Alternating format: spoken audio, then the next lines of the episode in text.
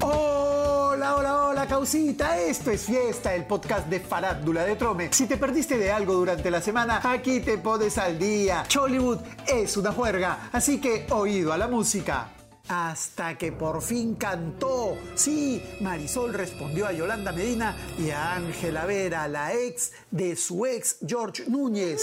Con la escoba en la mano envió cartas notariales a las susodichas y negó haber sido amante de fulano ni haberse metido en la relación de Mengano. Ay, ay, ay. En resumen, dijo que la han dejado como loca y que la pintaban como una mujer recontra engañada a la que todas sus parejas la han dejado y por eso pidió que se rectifiquen. ¡Me muero! Lo raro de las cartas, en el caso de la cantante de Almabella, es que las repartieron como tarjeta de pollada, menos a ella. Dijo que la que tiene se la dieron en un canal de televisión en el que la entrevistaron.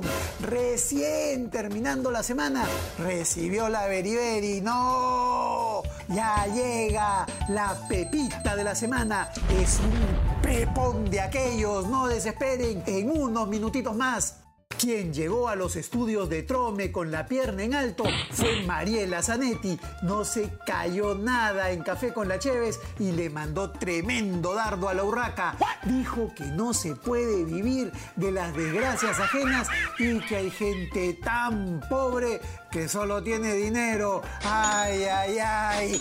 Y atentos, porque esta semana se viene otra entrevista bien cargada. ¿No gusta pasar a tomar una tacita de café?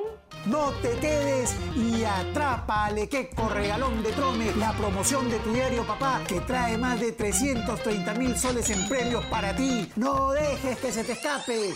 Guti Carrera habló desde México, ahora que tiene por actuar en la telenovela Nadie como tú. El ex de Melissa Loza dijo que no sabía qué hacía Nicola Porchela en México. Multiplicó por cero al ex guerrero que maleado. Además, aclaró que no son amigos, solo conocidos, que no se frecuentan y por si acaso dejó una indirecta al decir que a él nadie le regaló nada ni consiguió algo por recomendación. ¡Soba! ¿Qué dirá Nicola? Y siguen las revelaciones en la casa de Magali. Esta semana la Uchulú le confesó al gordo Benavides que su ex está preso por asesinato. ¡Ta qué fuerte! Hablando de la casa de Magali, esta es la pepita de la semana. Recién llegadita a nuestro WhatsApp.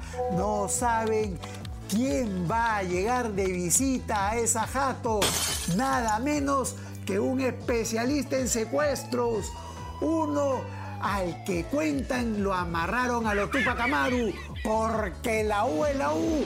¡No! ¿Adivinaron?